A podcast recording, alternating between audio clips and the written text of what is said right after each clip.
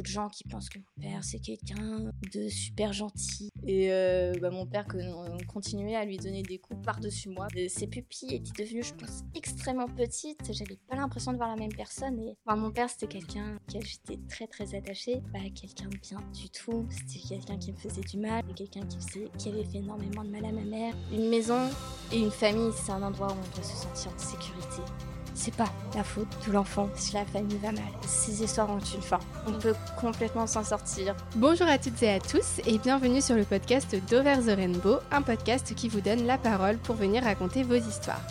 Ici, vous allez apprendre des choses, vous informer, être sensibilisé à des causes, rire, peut-être pleurer aussi, mais ce qui est certain, c'est que ces épisodes vont vous toucher. Le mantra ici, c'est prenez soin de vous et prenez soin des autres, et ça commence maintenant. Je vous laisse rejoindre ma conversation avec mon invité du jour. Bonne écoute Bonjour, comment vas-tu? Euh, Bonjour, ça va bien. Super, merci d'être euh, d'être venu euh, jusqu'à moi. Ça me fait plaisir de te rencontrer. Bah, de même, c'est une expérience qui me rend curieuse. Super. Donc, tu as choisi du coup de ne pas partager ton, ton prénom pour, pour cet épisode, mais est-ce que tu peux te présenter en quelques mots, nous dire un petit peu qui tu es, ce que, ce que tu aimes faire dans la vie Alors, je peux dire déjà que j'ai euh, je suis une 99, euh, j'ai 23 ans. Ça marche. Euh, je suis dans, je travaille dans le milieu artistique. J'ai récemment fini mes études et en ce moment, bah, je bosse en freelance. Donc voilà. Et en tant qu'artiste, enfin, je suis artiste dessin, artiste musique ou sculpture. Euh, donc euh, j'adore dessiner, j'adore lire, j'adore écrire. Trop bien. C'est vrai que souvent je demande euh, quand les personnes me présentent, enfin se présentent, elles disent souvent leur métier et je leur demande du coup quelles sont leurs passions. Bah toi c'est un peu lié du coup, c'est ah ça? Ah oui, complètement. Là pour le coup vraiment une artiste de, de A à Z. Aujourd'hui, du coup, donc le sujet qu'on va aborder, ça tourne autour des violences conjugales, des violences euh, intrafamiliales. Euh, donc voilà, petit trigger warning, si jamais ces sujets sont difficiles pour vous qui écoutez actuellement, pensez à vous préserver donc souvent, je demande aux personnes que j'interviewe de raconter leur histoire dans l'ordre chronologique, mais pour toi, on va faire un petit peu différemment parce que tout est parti en fait d'une prise de conscience assez soudaine, d'une compréhension de, ta situation. Tout est parti en fait de la lecture d'une BD. Est-ce que tu peux nous en parler un petit peu? Alors c'est une bande dessinée qui s'appelle... Bon déjà le nom de la bande dessinée ça s'appelle Tant pis pour l'amour de Sophie Lambda. Euh, donc Sophie Lambda en fait a écrit une, une mini biographie, enfin une partie de sa vie où elle évoque sa relation avec un type qui au départ c'était l'amour fou, mais vraiment c'est Enfin, c'était la personne. Mmh. Et au fil des mois, elle s'est révélée être ce qu'on appelle maintenant assez communément les pervers narcissiques et donc, oui, moi, c'était le titre qui me donnait envie et la couverture qui était vraiment trop simple. Rien à voir finalement avec le contenu à l'intérieur. Oui. bah après, quand on lit le contenu, c'est pas une bande dessinée difficile à lire mmh. du tout. ça se lit super bien. Enfin, je l'avais passé à plein d'avis. Enfin, toutes les filles de ma classe l'étaient prêtées. et ça se lit super bien. C'est juste l'après-lecture où moi, il y a eu un c'est resté pendant quelques mois. ouais, je vois. Mais vraiment, euh, l'histoire est super agréable à lire. Enfin, on se sent. Enfin, c'est pas un truc qui met mal. Au mmh. contraire, c'est euh, écrit avec beaucoup de douceur euh, et de simplicité. Mmh. Et du coup, toi, quel, quel déclic ça t'a provoqué la lecture de cette BD Qu'est-ce que ça a entraîné chez toi? Alors d'abord, en fait, quand je lisais, je disais, ah, c'est marrant, j'ai déjà vécu ça. ouais. L'impression de déjà vu, quoi. Ah, complètement. Mmh. Et c'était très bizarre de voir bah, quelqu'un qui a vécu la même chose que moi. Bon, elle, c'était sur une période de 6-8 mois. Moi, c'était sur une période de 20 ans à l'époque. Mmh. Donc, au départ, je prenais ça avec beaucoup de plaisir. J'ai fini, j'ai fini le livre. Je sais, ouais, c'était passionnant. Et j'avais un petit, un petit truc dans le ventre ou dans la poitrine, je sais plus où j'étais pas complètement à l'aise. Mmh. et, et j'avais un peu d'inquiétude parce que je reconnaissais un petit peu de mes deux parents dans le personnage du petit copain. et il y a plusieurs choses qui se sont passées. déjà, d'un côté, à la fin du livre, l'autrice qui a fait relire ses, sa BD par des psys et tout, a mis, enfin, elle avait fait des recherches sur le pervers narcissique dans ce qui est recherche scientifique. et elle avait mis donc un, une sorte de test sur 24 ou 27 points et à partir du moment où on coche quelqu'un coche 14 des cases, on peut considérer la personne comme pervers mmh. narcissique. Et donc je me suis dit, ah quand même il y a des petits trucs là comme ça avec mes parents. J'avais l'information ne m'était pas complètement tombée dessus et tout, mmh. c'est juste j'avais un petit doute, je sais, je vais checker. Et quand j'ai fait ce test là la première fois pour mes deux parents, je me suis dit, ouais, non, mais je vais être gentille. Ouais, non, mais ça, ça s'est passé une ou deux fois, c'est bon. Et donc, mes parents cochaient pas. Ils, ils, frôlaient tous les deux. les 11 et 13 points sur 14. Je me dis, non, bah, c'est bon, ils les ont pas tous. donc, il y avait ça d'un côté. Et l'autre, je sentais que j'avais une sorte d'arme dangereuse dans les mains. je disais, faut pas que mes parents tombent sur cette BD je sais que l'un ou l'autre va l'utiliser comme, euh, euh, comme arme contre l'autre. Parce que c'était une époque où mes parents se disputaient. Enfin, une époque. Ça faisait quelques années déjà, mmh. mais où mes parents se disputaient bien violemment. Et en fait, euh, j'ai tenu cette résolution, résolution 24 heures. Mmh, où j'ai, je savais, enfin, je pouvais pas me mentir, il fallait que je partage cette BD à ma mère. Mmh et donc, je l'ai partagé avec elle. Et, toute joyeuse en lui disant Ouais, elle est super bien et tout. Et quand elle a fini, elle est venue me voir d'un air très très grave et m'a demandé Pourquoi tu m'as passé ça? Et voilà, donc c'était en trois jours, parce que voilà, j'ai tenu 24 heures quand même, ma résolution. Mais ouais, donc c'était ces trois jours qui ont été un bon déclic pour la suite. Ouais. Après, voilà, la bande dessinée, moi, ça a pris plusieurs longs mois pour vraiment complètement coller l'étiquette à mon père. Je me disais, mon père a des tendances, mon père ressemble, ma mère un peu aussi, mais bon, maintenant avec le recul, ça se rapproche, mais c'est pas ça. Mmh. mais voilà, moi, ça m'a pris en fait peut-être deux ans pour vraiment, vraiment me rendre compte des choses. On va en, on va en reparler plus en détail de cette période voilà, où tu as commencé à en parler à ta mère, de ce qui s'est passé après par la suite. Mais si on revient un petit peu en arrière, du coup, toi, à quoi elle a ressemblé ton enfance avec tes parents?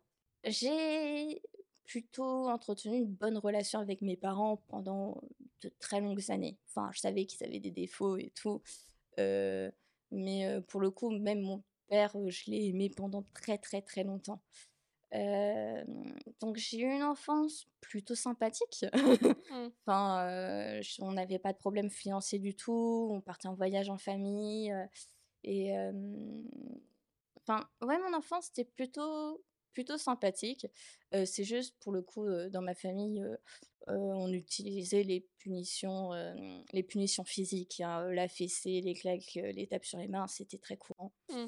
Et je savais que mon père, j'ai toujours su que mon père c'était quelqu'un à pas énerver, parce que donc je n'étais pas malheureuse du tout quand j'étais enfant. Je savais juste que mon père c'était quelqu'un à pas énerver, à pas contredire mais maintenant et puis, le collège, bon, c'était c'était tranquille aussi. Enfin, j'étais dans mon coin. De toute façon, j'avais de bons résultats, j'étais bonne élève, j'étais une enfant sage, j'étais tranquille. donc à part les fois où je me disputais avec, mon frère et ma sœur, ça se passait bien pour moi. Ouais. après, c'est avec le recul maintenant que je me rends compte qu'il y a des trucs qui vont pas, vrai mmh. du tout. Mais voilà, en tant qu'enfant, je vivais bien. ouais, tu t'es pas rendu compte tout de suite qu'il y avait quelque chose qui n'allait pas. Ouais. Et tu nous parles de, de, ton père, du coup, que tu décris comme quelqu'un qu'il ne fallait pas énerver, etc. du coup, à, quoi il ressemblait? C'était quoi sa, son caractère, etc. Est-ce que tu avais une forme de crainte finalement envers lui? Oui. Mmh. Mais en fait, oui et non, il y avait un gros mix. C'était, bah, enf enfin, de toute façon, enfant, comme enfin, la plupart des enfants ont idéalisé leurs parents, enfin, c'est donc heu, mon père, c'est quelqu'un que j'adorais et vraiment, même quand c'est devenu enfin, commençait à être très violent à la maison, c'est quand même quelqu'un que j'adorais et auquel j'étais énormément attachée. C'est juste que, il y a des choses que je conscientisais pas Mmh. complètement. Il y a des choses que je faisais vraiment inconsciemment. Par ah, exemple, quand tu dis que tu conscientisais pas, c'était quoi que tu que justement tu, heu, voyais pas peut-être comme problématique à à ce moment-là? c'est compliqué aussi à dire. Si tu as des des exemples peut-être pour que les personnes qui écoutent voient enfin visualisent un petit peu ce que toi tu as vécu, parce que c'est vrai que pour toi c'est Oui. évident, mais pour les personnes qui nous écoutent, c'est vrai que ça peut être un peu flou. Donc si tu as des exemples à pour voilà, qu'on comprenne un petit peu, heu, comment ça se passait chez toi clairement. Heu, alors j'ai un exemple assez original. Ouais. Heu, mais un des trucs, heu, qui qui peut mon enfin, qui est un peu caractéristique de mon père, c'est, heu, l'envie d'avoir une famille parfaite. Mmh donc pendant toute ma vie, familiale, dès qu'on partait en vacances ou qu'on allait on faisait des sorties familiales et tout et que les gens s'amusaient bien, mon père commençait à stopper tout le monde et faire: «Attendez, on va prendre une photo» et donc quand il prend une photo, faut tous se mettre, ensemble et il faut bien sourire, faut être parfait et tout et bah, prendre une seule photo, ça pouvait prendre 10-15-20 minutes parce que, bah, «Non, là, t'es pas belle. Ah non, t'es moche. Ah bah non, mais tiens en place». Mmh. Heu et bon comme ça comme ça, ça fait juste un peu, un peu bizarre comme ça, mais oui, j'ai j'ai j'ai grandi avec ce côté enfin voilà, j'aime pas trop prendre les photos encore aujourd'hui Ouais. parce que, bah, je me sens toujours laide. Mais oui, même ce truc de comme tu dis, dire, heu: «Tu pas belle, t'es moche», oui, ça c'était des réflexions qu'il avait souvent envers ses enfants, heu, sur les photos, oui. Ouais. Oui et puis, pour le coup, alors ça, c'est pas moi qui l'ai vécu, c'est mon petit frère. Mon petit frère, c'était quelqu'un super actif. C'est quelqu'un enfin, c'était un enfant qui bougeait tout le temps et bah, pour le coup, mon père, ça l'énervait. Parce qu'on prend une photo, on doit être bien, on doit être souriant, on doit enfin, on ne doit pas être un enfant qui vit sa vie, on doit être la famille parfaite qu'on voit dans les, dans les films américains Ouais, un peu vois. et et ça arrivait, bah, mon frère l'énerve, enfin il ne se tient pas assez droit, truc comme ça. Il prenait son mon père prenait son portable et bah, lui donnait un coup de portable sur la tête. Mmh. Ça, c'est le genre de truc qui arrivait. Ouais, OK. Ou bon voilà, c'était, mon père utilisait justement, heu, ce de temps en temps son portable, de temps en temps des livres, enfin ce qu'il avait sous la main pour donner un coup sur la tête quand, les enfants étaient trop actifs. Mais sinon, maintenant, que j'y repense, enfin voilà, je rebondis sur la question de tout à l'heure Ouais, ouais, sur les trucs, sur ce qui était un peu spécial. En fait, la plupart des punitions, enfin la quasi-totalité des punitions donc mon père, nous, c'est pas infligeait, mais nous donnait, c'était des punitions sous le coup de la colère, tout le Mmh. temps. C'est c'est il est énervé et tu le sens passer. Mmh. Et je je me souviens de fois où il me menaçait de me mettre une fessée pour je sais plus quoi et donc bah, je pleurais. Il me disait: «Bah, arrête de pleurer, sinon, si si tu continues de pleurer, je te fous une fessée». Donc bah, en tant qu'enfant, tu as pas envie d'avoir une fessée, donc tu as peur, tu pleures en encore plus belle parce que tu as peur, sauf que tu essayes de te retenir parce que tu as pas envie de te prendre une fessée. ouais. Donc c'était Ouais, en fait, mon enfance, c'était avec mon père, c'était, beaucoup d'équilibrisme. Ça se passe super bien. Franchement, si tu es sage, gentil et tout, ça se passe super bien. Il donne des cadeaux, il est aimant, il il te dit qu'il t'aime de tout son Mmh. cœur, qu'il fera toujours tout pour toi, et en fait, si tu si tu n'agis pas comme lui, il voudrait que tu agisses, bah, direct, ça peut alors, enfant, je me souviens pas d'ins bah, non, mais je me souviens pas d'insultes parce que j'étais lot. Mais ma sœur, justement, elle avait un caractère, plus, heu, mince, je trouve plus le mot, plus ouais. résistant, plus, plus dans la confrontation et ma sœur, pour le coup, elle a a beaucoup, s'en est pris plein, plein, plein la figure toute son enfance. Mmh. mon père l'avait catégorisée de menteuse. dès très jeune et donc pendant bah, toute la jeunesse et l'adolescence de ma sœur, mon père l'appelait tout le temps sale menteuse. Mmh. Et je me souviens, enfin, vers enfin, dès ses 10 ans, ma sœur, il l'appelait ma sœur une sale menteuse. Qu'une, il disait qu'elle n'était qu'une sale menteuse, perverse et manipulatrice. Et tu sais, c'est une gosse de 10 ans, c'est un peu fort. Ouais, c'est clair. Mais, mais voilà, donc il y avait vraiment un côté assez duel de ultra aimant, Mmh. avec plein de cadeaux. Et enfin, oui, mon père était très très généreux sur l'argent, les cadeaux, les trucs comme ça. Mais voilà, quand on respectait pas, quand on n'était pas ce qu'il voulait, Ouais. ça, ça pleuvait. Et mais voilà, mais moi je considérais juste mon père comme étant quelqu'un de strict. Mmh. Parce que voilà, tu l'énerves pas, mais si tu l'énerves pas, ça se passe bien. Ouais, je vois.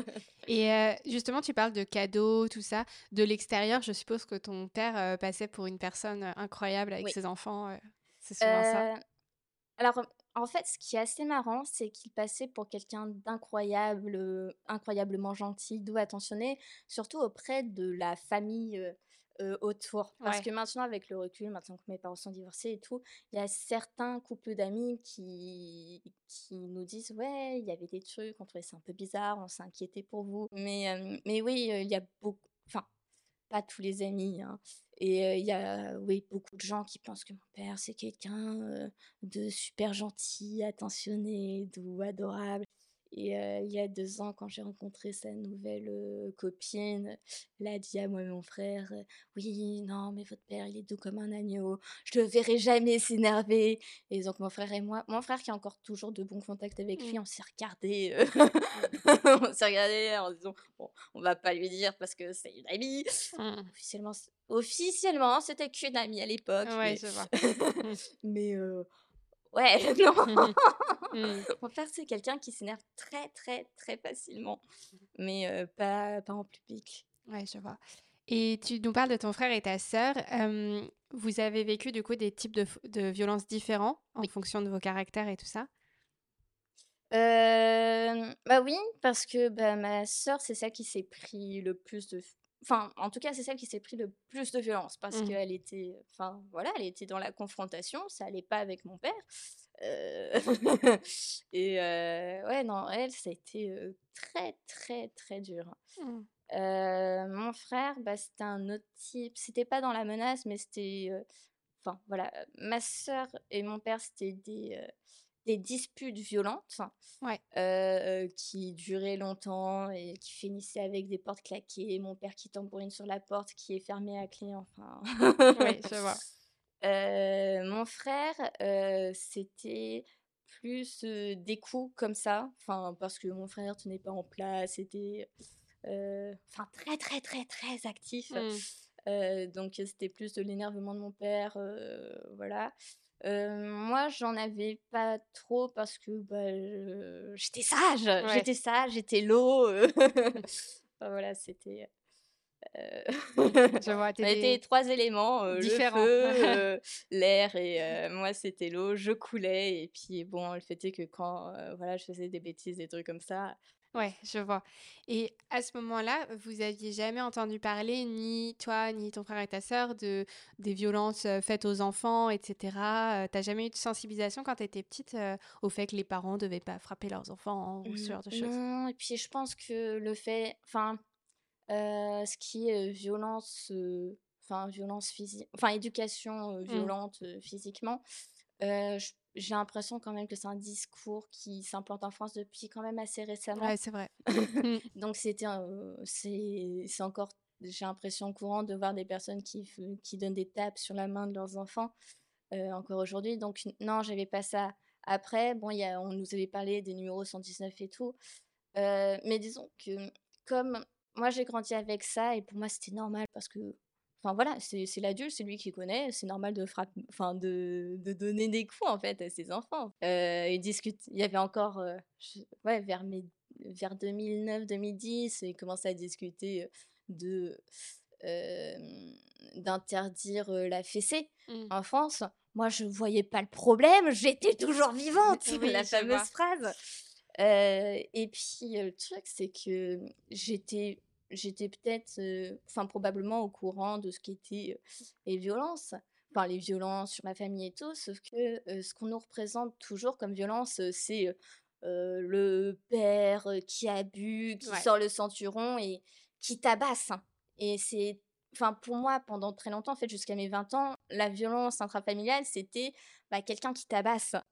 Et, et en fait, je savais, enfin mon père je disais que mon père nous donnait des coups. Ça joue complètement sur les mots. Et, Oui, pour toi, c'était pas assez violent, assez impressionnant en fait pour que ce soit grave. Ouais, c'est ça. Mmh. Pour moi, c'était complètement normal. Et donc, je sais qu'encore aujourd'hui, de temps en temps, je me rends compte que ah, ce genre de truc, les gens considèrent ça violent. Ah bon? Mais ouais, ouais, c'était voilà, je disais, donner des coups.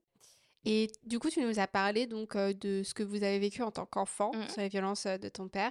Est-ce que tu peux nous parler du coup de ce, qui s'est passé entre tes parents aussi? Parce que visiblement, ton père était, enfin, de ce que tu m'as dit avant qu'on échange aujourd'hui pour le podcast, que ton père était aussi violent avec ta mère.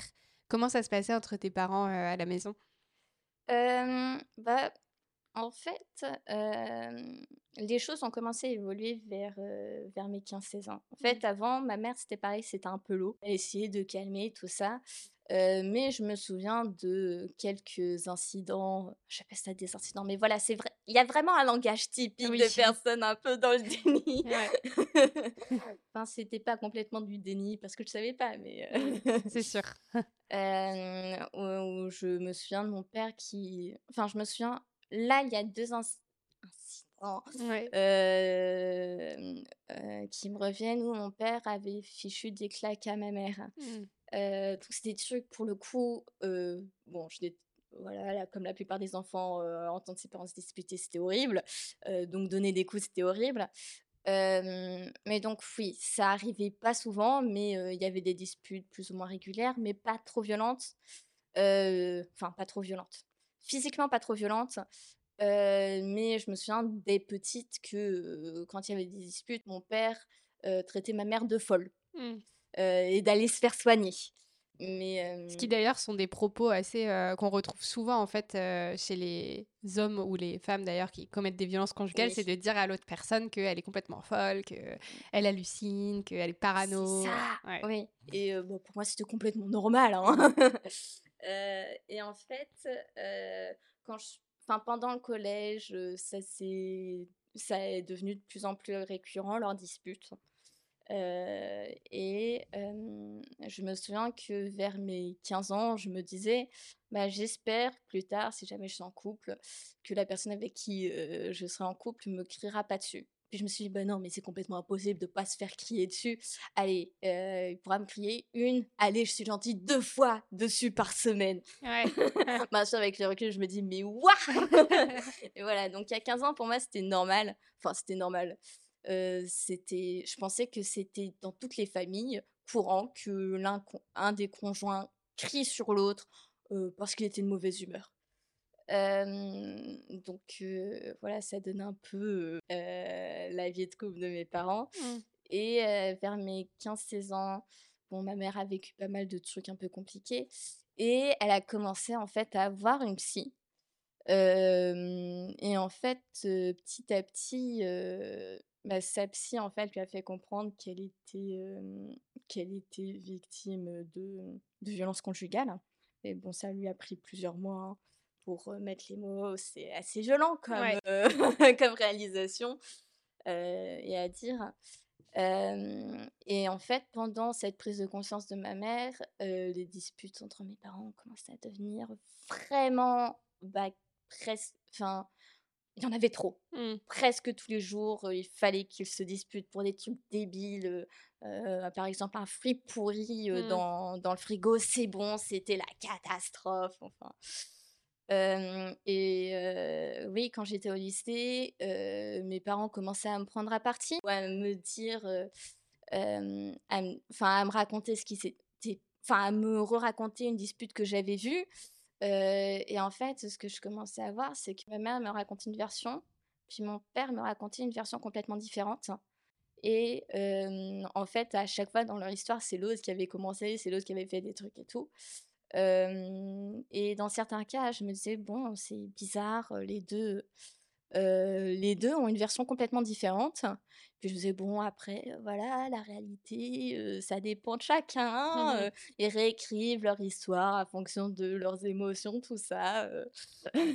Puis de temps en temps, mon père me disait des trucs, sauf que j'avais vu le truc, donc ça me servait. Enfin voilà, il me racontait un truc que j'avais vu, donc je savais mmh. très bien que ça s'était pas passé comme ça.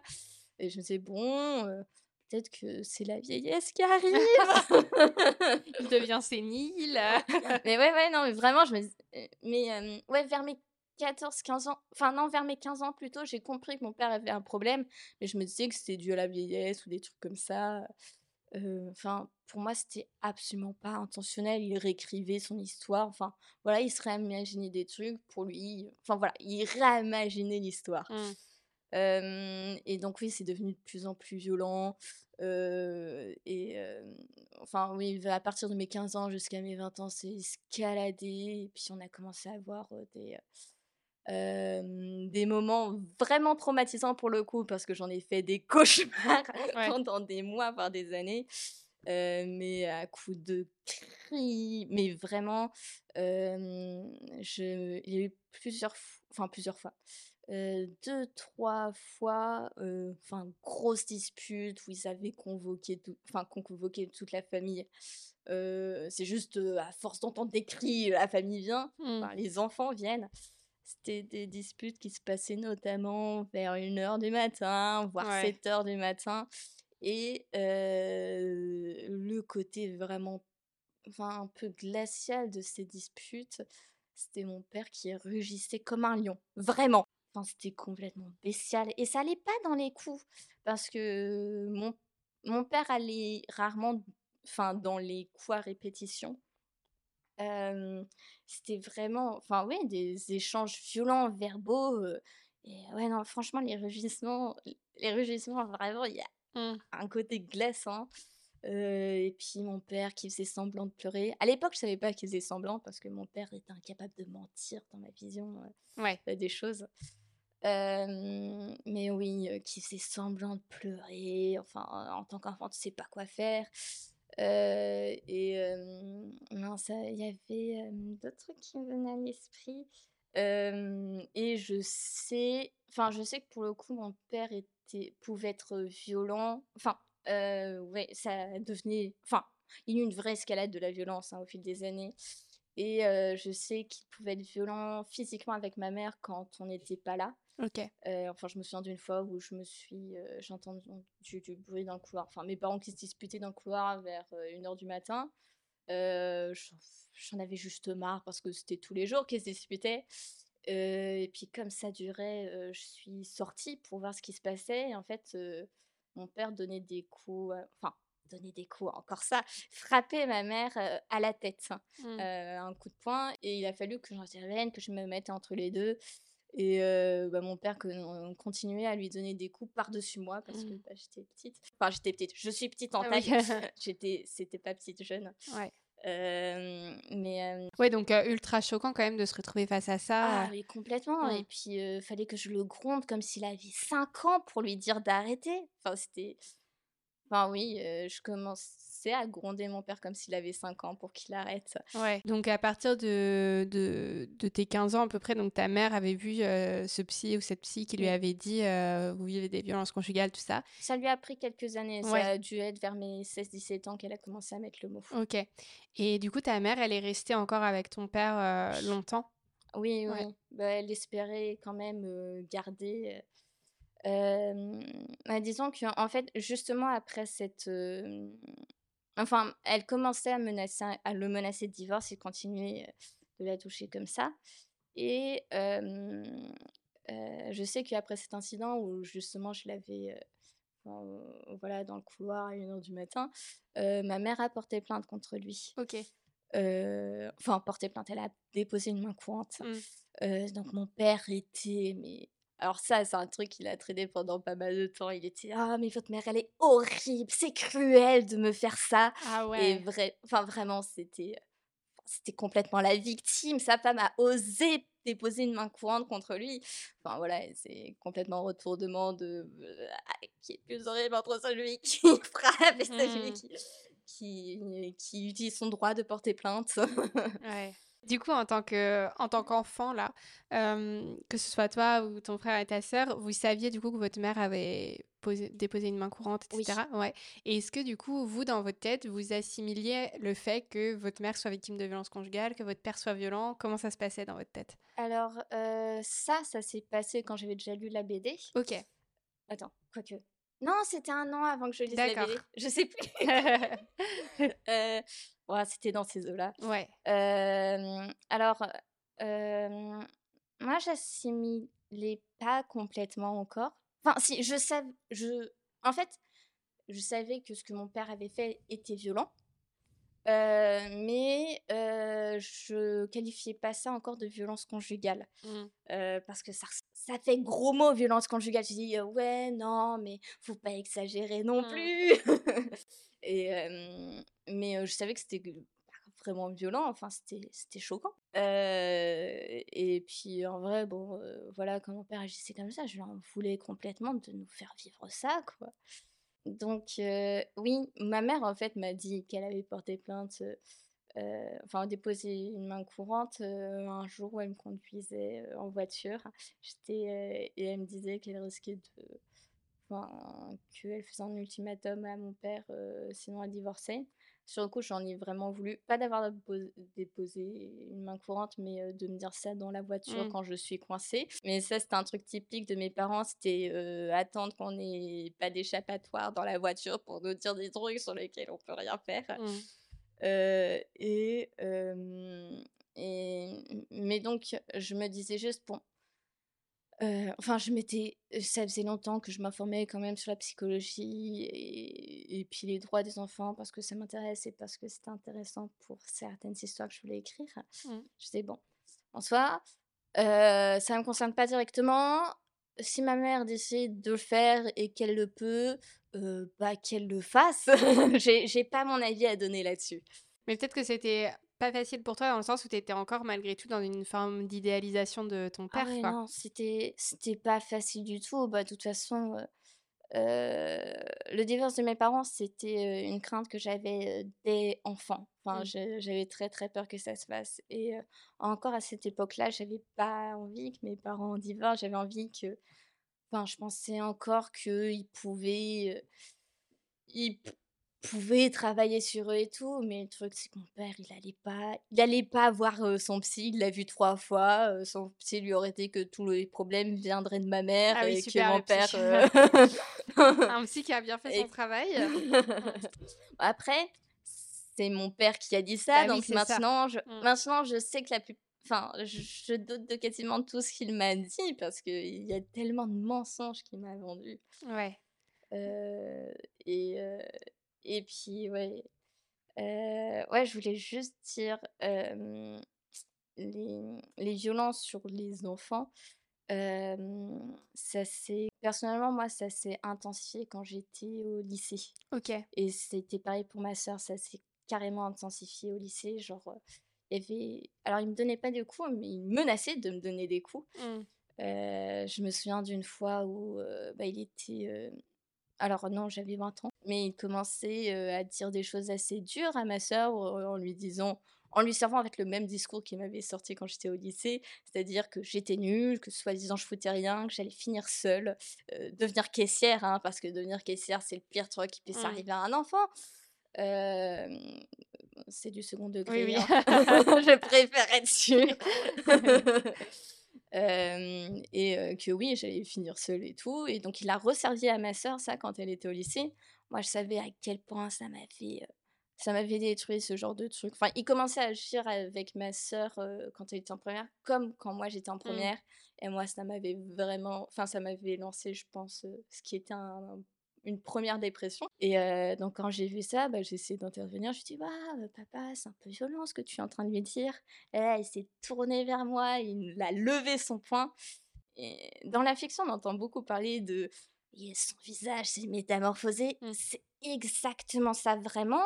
Je, je reconnaissais. Son visage avait changé, mmh. c'est terrible. J'avais ses pupilles étaient devenues, je pense, extrêmement petites. J'avais pas l'impression de voir la même personne et j'ai ressenti une terreur. Elle a vraiment levé son poing en me regardant et elle fait Tu veux que je te montre ce qu'est la vraie violence? Et là, Ah je me suis Ouf, je vais rétro-pédaler. Ah ouais. Euh, mais oui, donc vraiment, euh, enfin voilà, quand on était enfant, euh, les violences, c'était plutôt essayer de nous garder en ligne droite. Euh, et quand on était au lycée, bah voilà, on se développe en tant qu'adolescent et on se développe en tant que personne. Donc on n'a plus forcément les mêmes goûts et tout. Et, euh, et ça, bah en fait, euh, ça, ça marchait pas. Enfin, moi qui étais l'eau et puis qui avait toujours eu finalement un peu une place privilégiée dans la fratrie, comme j'étais très très sage et bonne élève et tout, euh, il m'a défoncé. Ouais. Verbalement, c'était, il venait me voir le soir et euh, il me faisait des sermons de 10, 20, 30, parfois 45 minutes Ah littéralement ouais. pour me dire de travailler. Mmh. Quand j'étais, en train de travailler, il venait me dire que je devais travailler. Mmh. Et en fait, quand il me faisait son sermon, je devais l'écouter, rien faire d'autre. Donc il me disait de travailler en m'empêchant Ouais, de travailler. Ouais, la logique euh, incroyable. Et, Mmh. et, euh, oui, et beaucoup de t'es nul, tu fous rien. Puis en plus, euh, enfin ouais, non, c'était. euh, Ouais. Puis tout ça qui sont des violences psychologiques, du Ah coup. ouais, mais Même si on, on les, on les minimise beaucoup, mais bien sûr, euh, personne n'a le droit de dire ça à qui que ce Ouais. soit, que ce soit un conjoint, un parent avec un enfant. Enfin, c'est, horrible, quoi. Puis moi, je me disais, euh, je laisserai personne d'autre me traiter comme ça. Je le laisse parce que c'est mon père. Mmh. Et en fait, finalement, c'est un peu, c'est complètement à l'envers comme raisonnement. C'est parce que c'est mon père qui devrait encore moins dire ça. Euh, et voilà, oui, vraiment, c'était une vraie violence psychologique. euh, non. Et en fait, euh, moi, ce que ça m'a fait, enfin, en première, en plus, bon, donc je commençais à avoir de très mauvais résultats. Vraiment très mauvais. Ouais. Parce que mentalement, ça allait pas. On m'avait forcé une filière qui me convenait pas du tout. Et puis, bon, j'avais des problèmes un peu avec certaines personnes de ma classe. Euh, donc ça allait pas fort mentalement, avec en plus quelqu'un qui te dit que t'es nul, tu fous Mmh, rien, mmh. euh, t'es enfin une ratée ce- selon lui. Euh, bah, je me suis disais, ah oui, je suis nulle. En fait, qu'est-ce que je fais dans ce monde? Il n'y a rien pour moi. Enfin, et vraiment, ouais, je suis partie. euh, Alors, j'ai pas été diagnostiquée à l'époque, mais euh, bon, je suis diagnostiquée aujourd'hui. Euh, C'était, je pense, une très claire première dépression ou avec des envies suicidaires très profondes. Mmh. Enfin, donc oui, c'est il y a des minimisations des violences psychologiques, mais bah, venant surtout d'un parent pour qui, enfin voilà, les parents c'est quand même beaucoup la parole sainte Oui, finalement, c'est ça, on croit ce psychologiquement parlant. nous disent, en fait. Bah ouais. Mmh. Et euh, ouais, je me disais vraiment, je suis une ratée. Et moi, ça m'a pris quelques années. et en vrai, je trouve, ça fait pas si longtemps que ça, je m'en remets. Ouais. Mais ouais, ça m'a pris un moment avant de me reconsidérer comme quelqu'un de bien et, et euh, bah, d'intéressant. Et du coup, quand le moment où tu as prêté euh, la BD à ta maman, est-ce qu'elle avait déjà demandé le divorce ou pas encore? Euh, alors, elle avait pas demandé, mais elle avait déjà, elle avait déjà menacé en fait. Ouais. Ma mère voulait pas spécialement divorcer et encore aujourd'hui, de temps en temps, elle, réfléchit à un avenir, si elle avait su prendre sur elle. Vois, c'est prendre sur elle, c'est pas, pas un échange de couple, de, on est deux personnes, on travaille tous les deux, non, c'est elle qui prend sur Ouais. pour le supporter lui. Euh, mais, euh, mais oui, donc euh, il y, avait eu menace de divorce, mais, euh, Mm. Mais elle n'avait pas encore décidé. Ouais. Ça s'est décidé un, un an plus tard. Ouais. Et tu penses que la- le travail avec la BD et tout, et peut-être le fait que toi tu lui en parles aussi, ça l'a aidé dans, dans sa Ah oui, décision? oui, oui, euh, elle m'en a. Bah déjà, je pense que ça lui a ouvert les yeux sur Mm. beaucoup de trucs. euh, parce que, bon, euh, ma mère était élevée dans un contexte euh, un peu vieille France dans certains types, et puis de, du pardon. De personne n'est parfait, il faut aider les autres, il faut savoir être patiente, supporter les gens, savoir pardonner encore et Mm. encore. Et euh, donc, elle pensait, enfin, toute sa vie, elle essayait de travailler pour le couple et, et de supporter pour le couple. Et en fait, euh, enfin oui, elle me le dit encore aujourd'hui qu'elle n'avait pas les données, enfin, qu'elle savait pas que qu'elle avait pas supporté ça et pourtant elle a vécu dans une famille où il y avait pas de violence du tout. Enfin, ses parents s'entendaient très bien, tout ça. mais en fait, bah, comme la violence a été, très escaladée Mmh. finalement, c'est un peu, l'histoire de la grenouille, dont on fait chauffer l'eau Ouais. petit à petit, elle se remarque elle remarquait pas. Bah, c'était ça pour ma mère et Mmh. Je sais enfin je pour le coup, elle me l'a dit, hein, ça, ça aidé l'a aidée à vraiment, se sentir légitime. Parce que enfin, c'est ce que je vois beaucoup avec d'autres personnes qui ont connu des violences. Le problème, c'est se sentir légitime parce Mmh. qu'il y a toujours pire et puis surtout, enfin, voilà, il y a toujours l'image, de personne violente, c'est, on sort le ceinturon ou, Mmh. le martinet et non, c'était pas ça. La violence, c'était psychologique et on s'est dit: «Oui, mais psychologique, ça va parce que mon père à côté, il est peut-être violent psychologiquement, mais mais il peut être super aimant et te dire qu'il t'adore et que tu es belle et tu es merveilleuse et puis il offre des cadeaux et puis» Mmh. Ouais, ouais, c'est dur les les 2 extrêmes, le chaud-froid quoi, tout le Ah mais temps, heu, mmh. complètement et enfin, ouais, c'est ce qui fait qu'on prend beaucoup de temps à se rendre compte et puis, à faire le deuil. Enfin, Mmh. mon père, pour le coup, c'était un deuil complet. Bah, ouais, justement, c'est ce que j'allais te demander. Comment est-ce que toi, tu as vécu ça, le fait de réaliser qu'en fait ton père, bah, c'était pas quelqu'un de bien? Comment est-ce que tu as vécu ça et où est-ce que tu en es aujourd'hui par rapport à tout ce qui s'est passé? Bah, sur le coup, j'ai alors déjà sur le coup, au départ, j'étais dans le déni. J'ai oui, bon, i i il a ses défauts comme tout le monde. Après, il est plus gris foncé que gris Ouais. clair. Et hem, ouais, en fait, c'était, ben, au départ, donc la BD, j'étais un peu dans le déni. Puis après, j'étais: «Oui, mais alors, en étant pas gentil» enfin, sur je repars sur le test d'avant. «En Ouais. étant pas gentil, heu, ça donne quoi sur le test?» Et ah, j'ai oublié juste un truc, dans le livre, ils avaient parlé de enfin, ils nous avaient montré, l'échelle de la violence. Mmh. Ouais, le Oui, violentomètre là? oui, c'est ça et moi, ça m'avait fait un choc de voir, enfin, j'ai pas capté tout de suite, mais il y a quand même juste un truc qui m'avait marqué, c'était que le fait de pousser quelqu'un, c'était, dans le rouge extrême. Mmh. Parce que pour le coup, pousser mon père, il l'a fait plus d'une fois. Ouais. Et donc je me suis dit: «Ah, c'est violent ça? Oh, ils exagèrent!» Et heu, ouais, ça m'a pris, plusieurs mois pour me rendre compte que non, c'est pas que les gens exagèrent, c'est que moi, mon échelle est, est Était différente quoi. oui, enfin, oui et hem, donc ouais, ça a pris plusieurs mois pour me rendre compte que ce que les gens qualifient de violent est violent et en fait, il y a un truc qui a commencé à se faire, heu, petit à petit, j'ai commencé à en parler autour de moi. Parce qu'avant, je gardais complètement le secret parce qu'on parle pas on fait on dit pas du mal de ses parents. Parce qu'on n'a pas envie que d'autres gens disent disent du mal de leurs parents, c'est hyper désagréable, genre: «C'est mes parents, moi j'ai le droit, mais pas toi» et heu, il y avait, le fait que mes parents s'entendaient enfin, se disputaient énormément, c'était complètement secret. Il y a des gens qui étaient enfin, qui tombaient des nues quand ils ont appris que mes parents se séparaient. Et en fait, donc oui, j'ai commencé petit à petit en parler avec certaines personnes, mais juste sur le fait que j'allais pas forcément très bien et j'ai commencé à avoir une psy aussi qui m'a aidée à mieux aller. Et petit à petit, en commençant à en parler autour de moi, plutôt près de gens de ma tranche d'âge parce que les gens, la famille, c'était une autre histoire. Mais oui, les gens de ma tranche d'âge, bah, de temps en temps, en fait, je commençais à raconter des anecdotes qui me semblaient tout à fait, bah, communes et tout, juste un peu disais: «Ouais, il m'est arrivé ça, on m'a foutu une fessée pour telle raison» et des amis qui se tournent vers moi avec un air grave et qui me disent: «Mais c'est pas normal, enfin, c'est pas normal ce que tu as vécu» et là, tu te prends un coup, tu fais: «Heu, excuse-moi, c'est ma vie, heu, tu as le droit de dire que ma vie, c'est pas normal!» Mmh.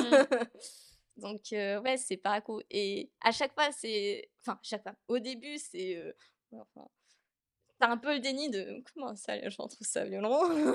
Ils sont un peu chochottes». Ouais, je vois. Alors que, bah, non, c'était des personnes en plus, qui avaient vécu des trucs durs aussi. Heu, mais ouais, petit à petit, en parler vraiment avec des gens plutôt de ma tranche d'âge parce que, bah, encore une fois, du côté familial, il y avait des gens qui disaient: «Oui, mais c'est ton père, oui, mais» enfin, il y a beaucoup ce côt enfin, il y a encore beaucoup ce côté, heu, s que je vois assez en France et puis probablement dans d'autres pays, la sacro-sainte euh, sacro-sainte famille de bah non mais faut faire des efforts avec ses parents Mmh. et tout c'est pas facile d'être parent oui mais tu verras quand tu seras parent oui non mais c'est pas facile toujours d'être un couple oui mais se disputer ça rapporte de de la vie un couple c'est important et moi j'ai vraiment grandi avec ça enfin vers l'adolescence quand je commençais à demander un peu d'aide timidement à des personnes à qui à qui enfin des adultes en, en qui j'avais confiance, bah, j'avais plutôt ce genre de retour, donc je me suis Ah ouais. «OK, bon, c'est moi la chochotte». Ouais, c'est fou, hein.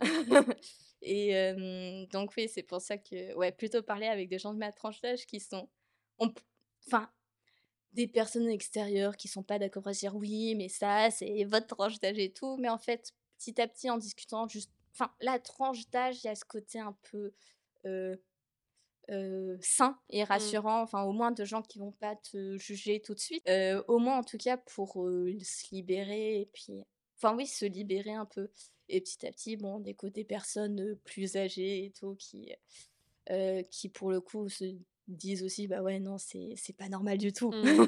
Ouais. Mais, heu, ouais, non, c'est c'est donc ouais, c'est petit à petit en discutant avec des gens et en fait, le moment où vraiment pour moi ça a scellé le truc, enfin le côté, mon père pour le coup c'est vraiment pas quelqu'un qui enfin mon père il a vécu des violences, en tant qu'enfant, son père, voilà, plutôt atroce. Mmh. C'est Heu, souvent le cas en plus. oui, Souvent, ah c'est des bah, hein. reproductions, ouais. C'est compliqué.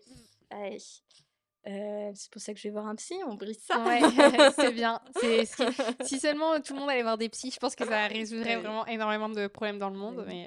mais mais c'est on y va, hein, Ouais. ça ça c'est l'avantage du covid, c'est que ça démocratise ça. Mmh, c'est ça. La santé mentale, c'est important. Mmh.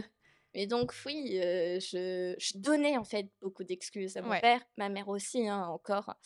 Et en fait, un beau jour, heu, bon j'avais dit plutôt que mon père c'était quelqu'un incapable de mentir. Enfin pour moi c'était, le soleil se lève, je respire pour vivre. Heu, mon père ne ment pas Mmh. parce que sacro-sainte, heu, encore, horreur du mensonge, voilà il a enfin il a traité ma sœur de sale menteuse toute son enfance, enfin vraiment c'était le crime capital. Donc mon père incapable de mentir, enfin je veux dire, il déteste ça. Puis donc tous ces moments un peu étranges, je me disais: «Ah bah mes parents, c'est un peu bizarre, ils racontent, toujours des choses, c'est l'un ou c'est l'autre». Ça me donnait quand même une vraie période de flou, hein, pendant l'adolescence, hein. Et donc me rendre compte, enfin, donc un beau jour, j'étais chez lui, donc c'était après la séparation de quelques mois après la séparation, de mes parents. Et en fait, il m'a servi un mensonge sur un plateau d'argent. Genre ça pouvait pas juste être, «J'ai réécrit l'histoire, je me suis mal souvenue et tout», c'était juste un pur mensonge et j'ai vraiment capté de: «Ah mais c'est un mensonge ça? Attends, père sait mentir?» et là, il y a tellement de choses qui ont fait un déclic dans ma tête de: «Waouh! Mais en fait, c'est pas mon père, pauvre petit et tout». Il y a tellement de trucs qu'il faisait enfin, par exemple, les fois où où il rugissait, puis après, heu, c'était le pauvre petit, heu, de l'histoire qui commençait à pleurer. Je trouvais qu'il pleurait bizarrement, ça me faisait peur, mais non, enfin, faire ouin, ouin, ouin, ouin, ouin, puis bou ah non, c'était pas ouin, ouin, ouin, c'était bou, bou, bou, Mmh. bou, puis après vraiment pleurer. Bah, il faisait vraiment semblant de pleurer, c'était pas un un pleur bizarre et c'était vraiment mais le déclic et puis tellement de choses qui prenaient complètement sens. hein, Parce que vraiment ça me mettait une période enfin, c'était des années très, très floues mon adolescence jusque-là, de adolescence et jeune adulte, Ouais. heu et quand je suis rentrée chez ma mère, je lui dis: «Mais maman, papa il sait mentir?» et pour elle aussi ça a été: «Mais ah bon?» Mmh. parce qu'elle est enfin, elle pensait aussi qu'il était incapable parce qu'il était tellement enfin, il port il partait dans des colères démesurées en criant et en disant: «Mais c'est la Ligue de l'humanité!» enfin, vraiment vraiment il utilisait mais des superlatifs, heu, Ouais. pour dire, heu, enfin voilà, les gens qui mentent, vraiment, c'est les déchets de Mmh. l'humanité et tout, heu et heu, oh ça a été, heu, bah, un vrai soulagement de se rendre compte, de ça. Ouais. C'était, waouh! Mmh. Gros, gros déclic Et donc oui, ça petit à petit, enfin me rendre compte mon père peut mentir. après, j'avais toujours du mal, à dire non. Alors le moment où je me suis rendu compte, la grande révélation de mon père peut mentir, c'était, Noël 2019, donc le covid commençait, en Chine. Et début 2020, c'est une des un des un des autres moments où j'ai commencé à discuter avec des amis qui m'ont dit: «Mais c'est pas normal». donc après, il y a eu le confinement 2020. J'étais coincée dans ma famille avec grande joie. Heureusement, mon père, finalement restait enfin dormait plus souvent, dans son travail, enfin sur son lieu de travail. Donc c'était plus tranquille de ce côté-là, même s'il revenait de temps en temps. Il y a une fois où, où en fait, quand mon père venait, ma mère, partait euh, bah, faire un tour en voiture, un truc comme ça, le temps que mon père parte. Et à un moment, j'ai ressenti un truc bizarre. Enfin, mon père est parti, mais j'ai senti un truc bizarre. Et je sais, j'ai pas tout de suite dit à ma mère que mon père est parti. Sauf que ma soeur a envoyé un message à ma mère pour lui dire qu'il était parti. Ma mère est revenue donc dix minutes après. Et cinq minutes après que ma mère soit rentrée, mon père est revenu. Mmh. et j'ai vraiment pourtant c'était notre maison familiale, mais j'ai vraiment senti ça, ressenti ça comme une intrusion, genre quelqu'un qui vient dans la, un étranger qui vient dans la maison, et donc il est venu pour enfin pour surprendre ma mère parce qu'elle elle évitait de le voir mmh. et il voulait et voilà et donc il arrivé comme ça et a commencé à crier sur tout le monde, particulièrement ma mère. Les joies du confinement. et donc juillet de ces, enfin Officiellement, ils avaient dit qu'ils se sépareraient officiellement en juillet, le temps que ma, ma sœur finisse une partie de son lycée. Et, et finalement, bon, ils se sont. Enfin, officiellement, c'était en juillet. Bon, vraiment, ils étaient complètement séparés. Et, et donc est venue la rentrée, la rentrée donc de 2020, rentrée scolaire. Et donc moi, je suis partie dans une autre ville pour poursuivre mes études. Et mon père a commencé, enfin mon père a commencé à resserrer complètement la laisse. en fait, pendant toutes nos années de famille, mon père appelait constamment ma mère. Enfin, tous les jours, il... parce qu'il n'était pas toujours à la maison, mais donc il envoyait toujours des messages, il appelait toujours au téléphone, voilà. Et bah, il n'était plus avec ma mère, et donc et moi je n'étais, bah, j'étais dans une autre ville, et il a commencé à me le faire à moi. Et ça s'est assez vite tourné, ça s'est vite tourné en harcèlement téléphonique. Mmh. J'ai ouais, mais c'est mon père, donc est-ce qu'on peut vraiment considérer ça comme ça? Mais voilà, il m'appelait Enfin, ses horaires de travail varient beaucoup. Et bah, il prenait pas du tout le fait, enfin en compte le fait que moi j'avais cours et donc il m'appelait en plein cours et comme je peux pas répondre en plein cours, bah, ça l'énervait et donc il rappelait plusieurs fois.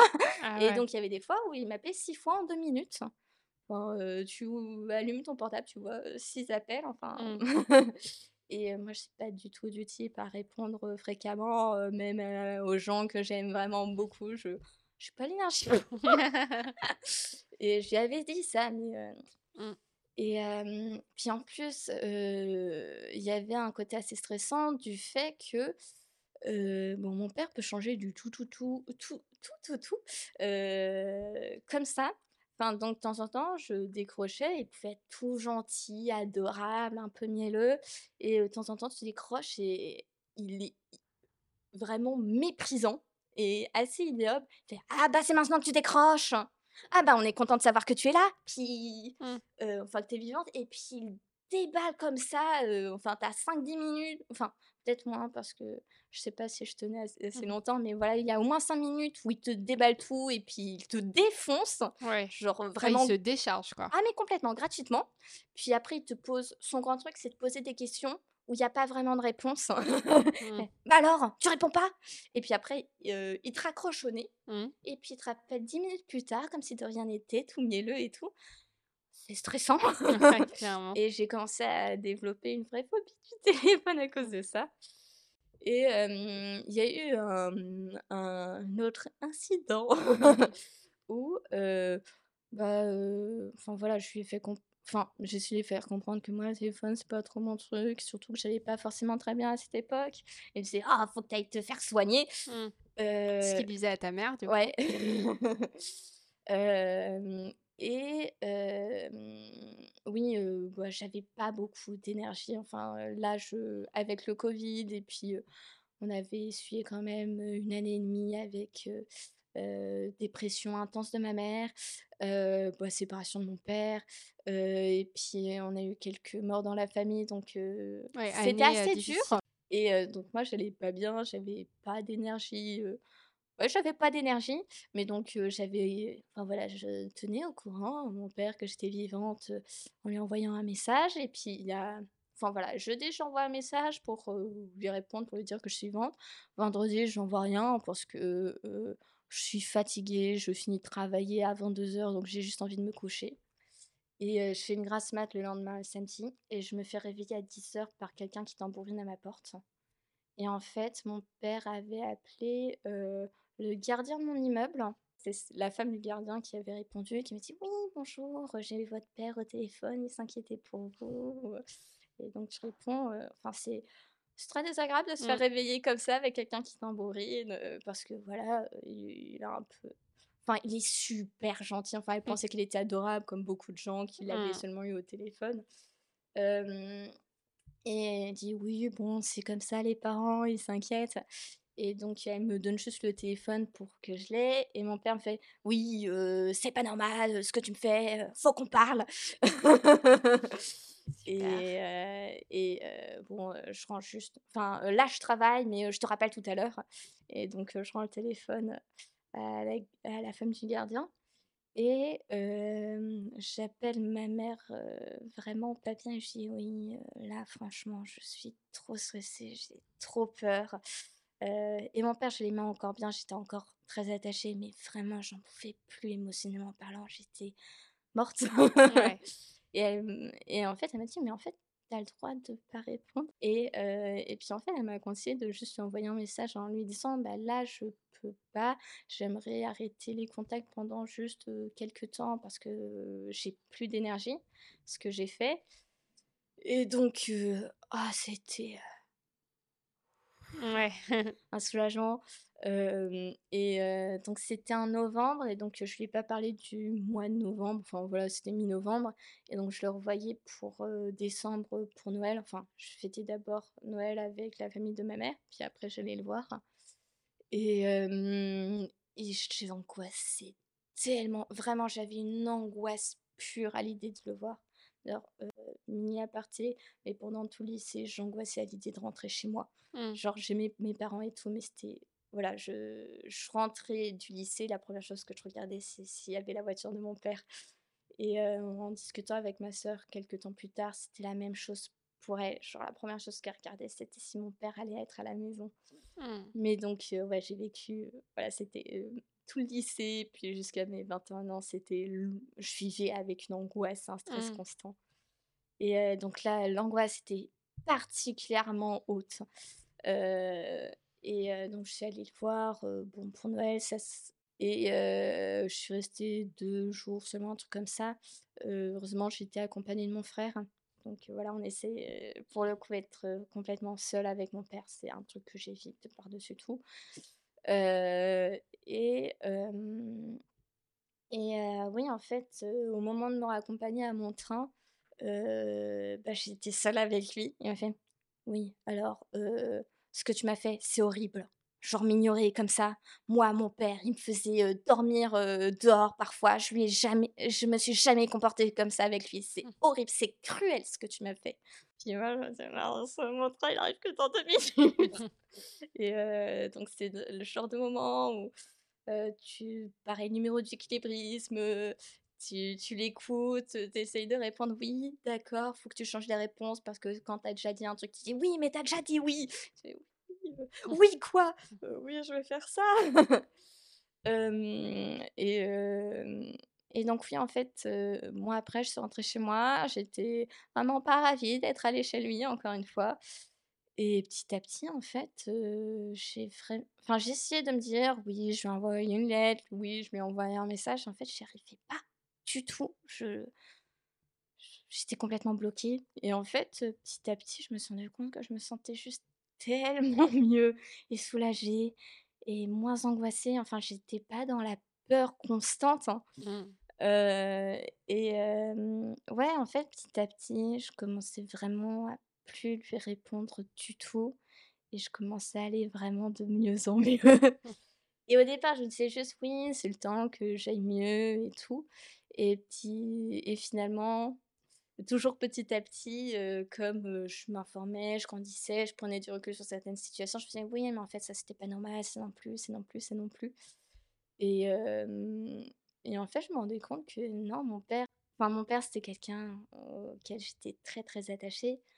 C'était pas quelqu'un de bien du tout, c'était quelqu'un qui me faisait du mal, c'était quelqu'un qui avait fait énormément de mal à ma mère, qui avait fait énormément de mal à ma sœur aussi. enfin, ouais, il a eu moi moi encore une fois, j'avais évité pas mal de punitions, mais ma sœur, enfin, il avait été très violent avec elle, même physiquement. Enfin, je me souviens de fois où il, frappait à la tête alors qu'on était coincés dans une voiture. Mmh. Euh, moi, j'essayais de couvrir la tête de ma sœur avec mes mains, parce que bah, main d'enfant, donc mon père frappait entre les doigts. Enfin, c'était euh, vraiment, ouais, tu prends du recul. Et puis, encore aujourd'hui, beaucoup moins aujourd'hui, mais euh, pendant. Enfin, ouais, ça m'a fait deux. Ça a été deux ans de deuil d'une relation d'un père. ça va être cinématographique, mmh littéraire. Mais ouais, vraiment le deuil, enfin le deuil d'une personne, de ce que j'imaginais de lui. de toute façon, la dose des visions des gens, mais et de me rendre compte que je distingue un peu le père que j'avais enfant et la personne, la personne qu'il est vraiment en fait. Et personne qu'il est vraiment, bah en fait, je me sens beaucoup mieux sans lui. Mmh. peut-être dans le futur, qui sait, s'il est allé voir un psy, qu'il a travaillé sur ça et qu'il fait les premiers pas parce que mon père, c'est Enfin voilà, il me disait oui, je ferai tout pour toi si jamais tu as un problème, même si tu m'en veux et tout, je parcourrai le monde pour toi. Mmh. Euh, je ne fête pas la fête des pères, euh, il me donne pas de cadeau à mon anniversaire. Mmh. ou il me souhaite pas joyeux Noël non plus. Enfin donc c'est euh, les réactions d'un enfant. Mmh. Mon père, c'est ouais, c'est ça, c'est un enfant, c'est euh, l'amour d'un enfant. Et puis je boude et je fais des caprices et des colères euh, qui n'ont aucun sens comme un enfant. plus violent et plus, plus impactant. Mmh. Ok, et donc toi, du coup, aujourd'hui, comment tu vas après tout ça Comment tu te sens Comment tu abordes l'avenir maintenant? Je vais beaucoup mieux. Bah, déjà, je vais plus enfin, vraiment ne plus vivre dans une angoisse constante. C'est, je le vois déjà sur ma peau, j'étais très boutonneuse encore il y a six mois. Ouais. Bon, après, pour le coup, je suis encore en bonne dépression, mais je suis sous traitement. pareil pour ma mère. Ma sœur a arrêté ses traitements, mais ouais, donc ça fait quand même sur une famille de cinq, trois personnes bien dépressive. Mmh. mais voilà, je continue à avoir un psy avec qui ça se passe très bien. et ouais, je me reconstruis. J'essaie vraiment de m'informer, de faire attention parce que je sais que vraiment mon échelle de la violence, c'est pas la même chose que les gens. Et encore, c'est un peu duel parce que je peux être vraiment être très être mise très mal à l'aise par des scènes de violence à la télé et tout. Mmh ça dépend comment c'est tourné. Il y en a où vraiment j'ai aucun mal et d'autres, bah, dès que ça commence à devenir un peu réaliste, je peux pas du tout. et sinon, donc oui, j'ai eu plusieurs mois où c'était très très très très, dur, vraiment. Enfin voilà, me lever de mon lit, c'était compliqué. Je sais pas comment j'ai réussi à finir mon master et mais j'ai réussi à le finir. Bravo. Merci. je me suis fait L'avantage, je dirais, de ce genre d'expérience, c'est que maintenant, je vois complètement les genres, enfin les personnes de son type. Je me rends compte que ce sont des clichés sur ta patte. Mmh. Vraiment, c'est, il y a, enfin, une fois qu'on comprend comment ça fonctionne. Ouais, t'as un radar après. Hein. Ah mais complètement, mais mmh. en plus ça c'est même pas un doute, ça saute aux yeux, tu dis: «Ah non, non, non, non, non». Heu et ouais, je me je je me suis fait des enfin, j'ai réussi à m'entourer de personnes vraiment très bien.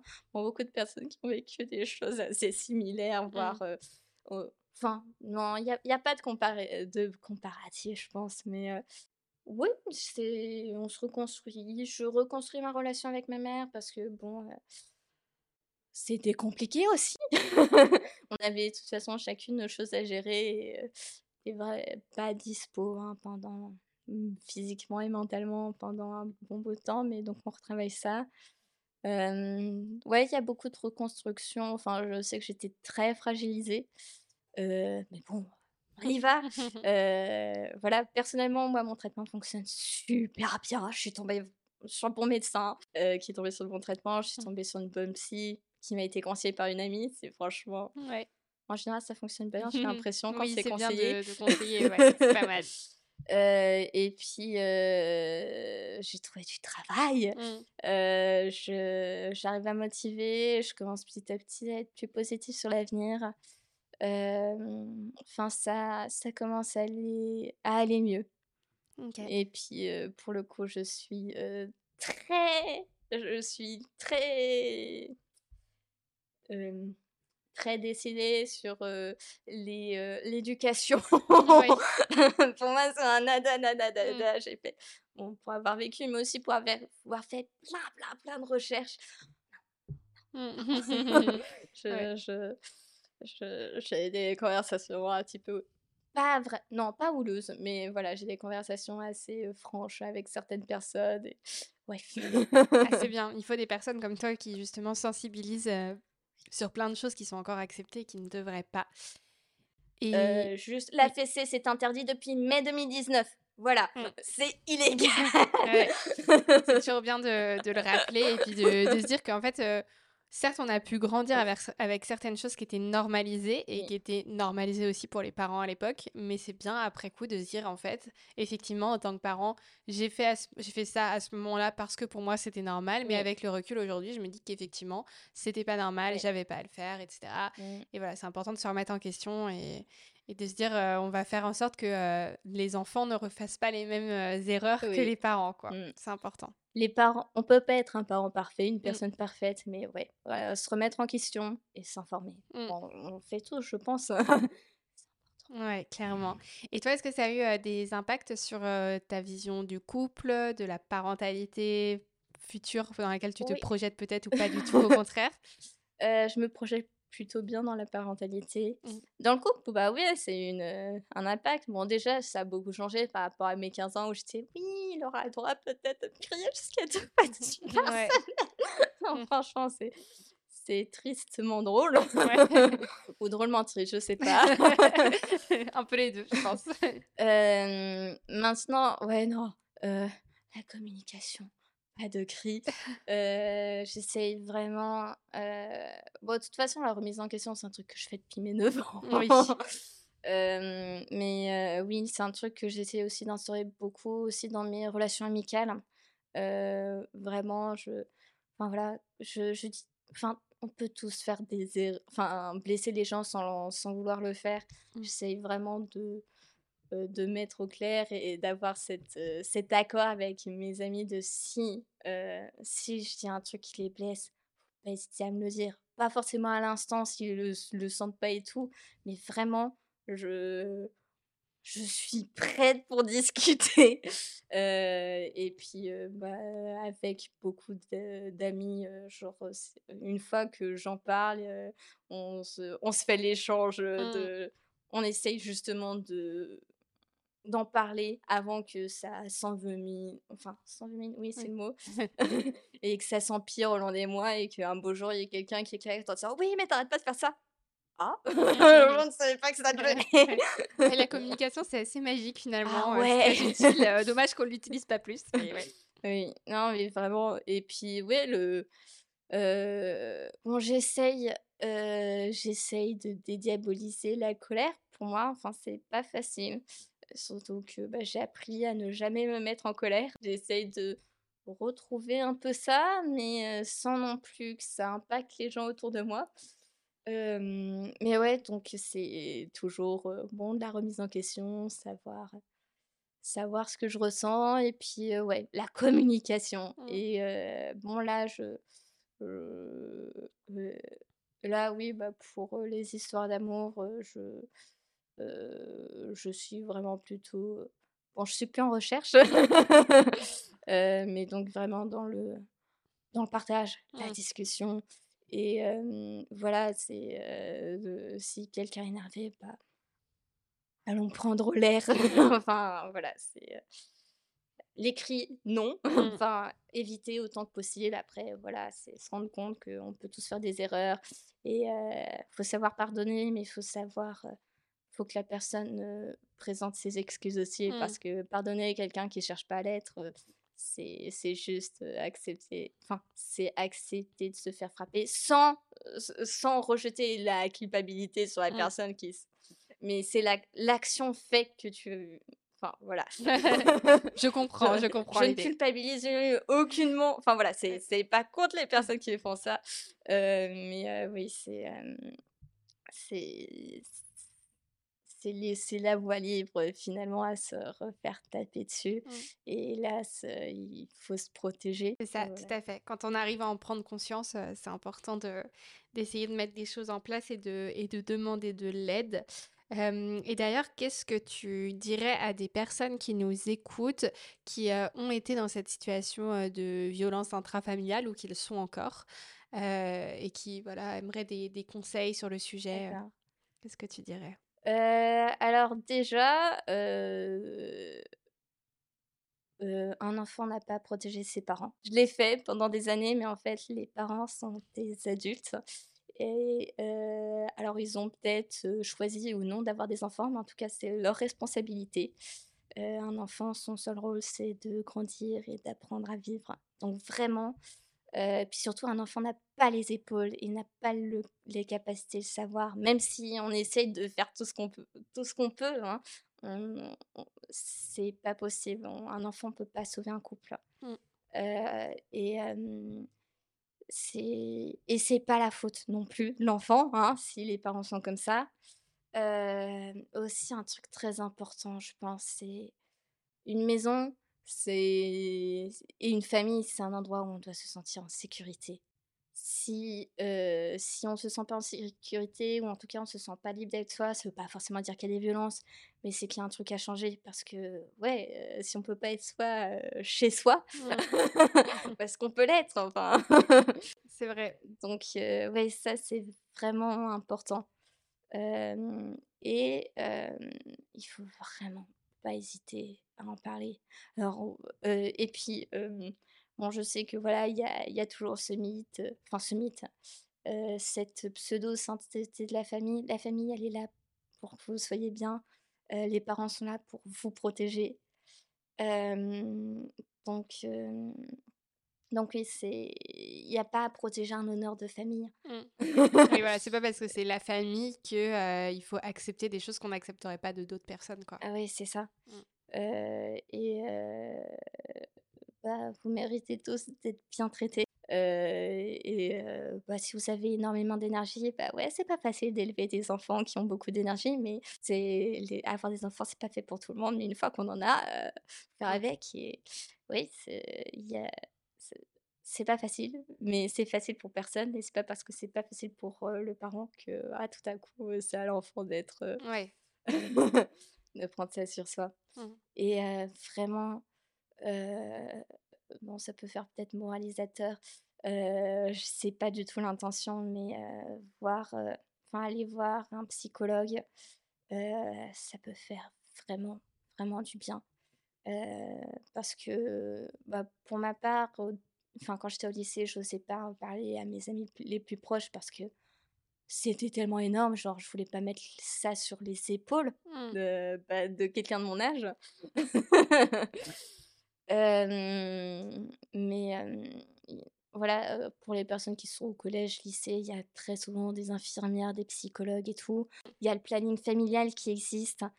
et sinon, il y a des, enfin pour les personnes plus adultes, il y a toujours des psys gratuits.